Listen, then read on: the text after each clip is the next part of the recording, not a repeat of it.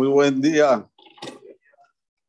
Le damos la bienvenida aquí al Rosh Yeshiva, Rabbi Yosef Cohen, Yeshivata, Rabbi Shalom, que tiene en total 180 alumnos, que Besrat Hashem tenga tzlahá en su venida aquí a Buenos Aires y pueda llevarse con él todo lo que necesita para la zakat de la Yeshiva. Amén, que ni razón. Al final voy a decir Dibre Berajá. Estamos en Perashat Bamidbar, ¿sí? En la Perashat nos cuenta cómo iban de una forma ordenada los Shevatim. Antes que todo, orden. Si no hay orden, de nada sirve. La situación que una persona se encuentra tiene que ordenarse. Y esta cosa lo pone en primer lugar. El orden de cómo iban los Shevatim en el desierto. Y nos dice, los que iban adelante, en el lado este, primero Yehudá. Y a Yehudá lo circundaban dos Shevatim. Del lado derecho tenía a Isahar y del lado izquierdo a Zebulón. O sea, a Baruj ordenó que los doce Shevatim se dividan tres, tres, tres, tres. Los cuatro puntos cardinales iban tres Shevatim y uno era el Rosh. Entonces, el que era, el que se llevaba la delantera, si se puede decir así, Kedma Mizraha, era Yehuda. Y la pregunta es, ¿por qué no Reuben? Reuben era el primogénito. Si Rubén es el primer hijo de Jacob, tenía que ser él el que llevaba la delantera. Dicen nuestros sabios, Yehuda es el símbolo del coraje. Yehuda Gur Arié Yehuda es comparado al león. Esto que todos los días nosotros decimos que tenemos que ser Gibor Kari, fuertes como el león, las otras son abija, Shamaim, para hacer la voluntad de Dios. Van a ver muchos momentos en los cuales uno va a tener que tener mucha fuerza, mucho coraje, como ahora, por ejemplo. Hoy ser una persona que cuide Torah y mitzvot, la persona tiene que tener mucho coraje. La sociedad te ve con ojos raros si sos cumplidor de la Torah y los mitzvot. ¿Y qué tiene que hacer la persona? Tiene que ser como Yehuda. Por eso Yehuda es el primero. Es el que maneja todo. ¿Y quién, quién lo circunda Yehuda?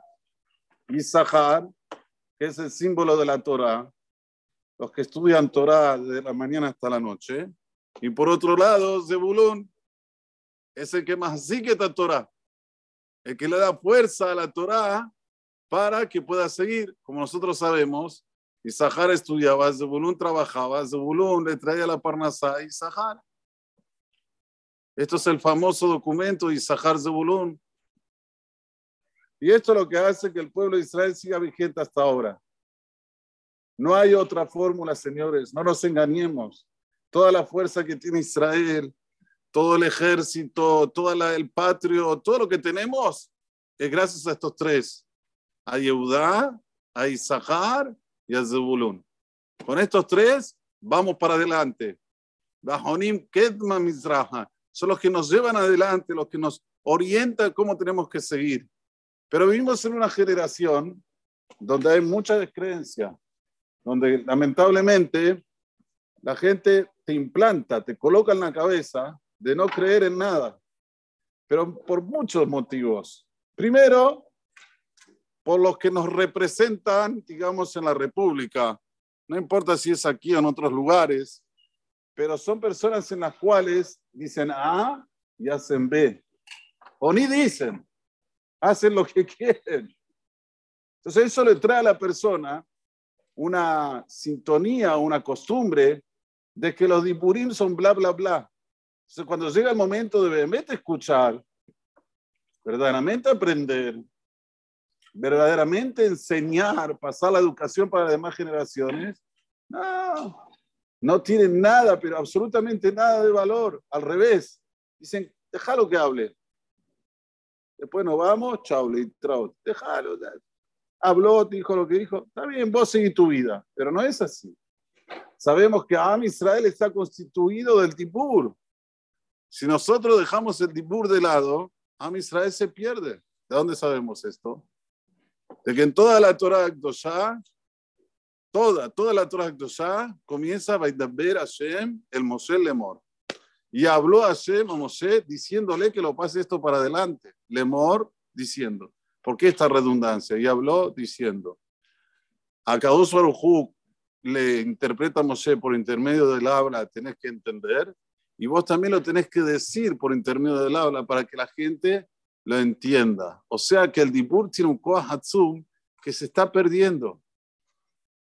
Aquí estamos en época de preelecciones, ¿no? Y uno empieza a escuchar lo que dice uno, lo que dice otro. Parecería que son astronautas, viven en otro planeta, hablan y hablan y dicen cosas. Me dice, pero ¿dónde vivo? Entonces, ¿qué pasa? Pum, cierra el oído. Cerrás el oído, ok, para cosas que no tienen sentido, pero para cosas que tienen sentido, tiene que ser Yehudá, tiene que ser Isahar, tiene que ser Zebulun. Todavía, dice el Hatam Sofer algo hermoso. ¿Cuál era la labor de Isahar? Estudiar Torah. ¿Cuál era la labor de Zebulun? Trabajar. ¿Qué es más? A ver, pregunta. ¿Estudiar o trabajar? Todo el mundo va a decir, claro que trabajar, es el que trae la parnasá, es el que se esfuerza.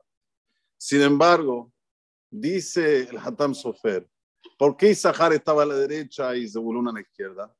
Hashem te quiere demostrar, si no hay limud de Torah, todo el esfuerzo del trabajo de Zebulun es en vano. Es como que Tohen Maim, no. una persona que muele agua, está trabajando, demoledor de agua. ¿Qué va a servir de eso? Nada, cero.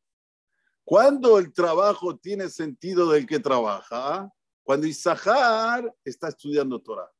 Ahí sí, le da la verajá a Zebulun para que pueda disfrutar de su verajá. Esto es lo que dice el Hatam Sofer. Por eso que estaban de esa manera. Yehuda. Yehuda es el coraje, el gibor, el nazón, el primero a entrar en el, en el mar. Siempre tenemos que ser Yehuda. Y voy a finalizar del por qué también esto fue hecho en el desierto. ¿Por qué no lo hizo Hashem cuando llegaron a, salieron de, ¿cómo se dice?, del, del, Mar Rojo, llegaron al primer lugar a Mará? Bueno, ahí hace el orden. ¿Por qué lo hace ahora en el desierto, el día 1 de Iyar? Explicación. El desierto es el símbolo de la humildad, que esto también nos caracteriza. ¿Qué es ser humilde? querer aprender, querer saber, querer conducirse como mejor persona de verdad, no mostrar una cosa y ser otra. Delante de la gente sí hay que ser fino, pero cuando estoy en mi casa o cuando estoy en un lugar donde no tengo que ser fino, no lo soy. No, no. Ser humilde representa las personas en las cuales tienen siempre el coraje de mostrar su humildad y el ser humilde siempre y estar siempre aprendiendo. Por eso tenemos aquí el combo, Yehudá y Sahar Zeburún, ¿a dónde? En el Midbar, en el desierto. ¿Y por qué el desierto representa la humildad? Porque el desierto es el lugar donde no puedes ni sembrar, ni cosechar, no puedes ni plantar una. No hay, nada en un desierto. Sin embargo, el desierto sirve, ¿saben para qué? ¿Para qué sirve el desierto? A ver, ¿quién sabe? ¿Para qué sirve el desierto? ¿Para qué sirve un desierto? ¿Por qué Hashem hizo los desiertos? Sirve para que vos te apoyes en Dios. No tenés comida, no tenés agua, no tenés vegetal, no tenés plantaciones. ¿Qué vas a, qué vas a hacer? Si uno está en el desierto, ¿qué vas a hacer? Bora Holanda, Gilak, salvame. Para eso Hashem lo hizo. Para que sepas que siempre tenés que apoyarte en Él y no en otro. Baruja Donai Leolam. Amén, amén. De Israel.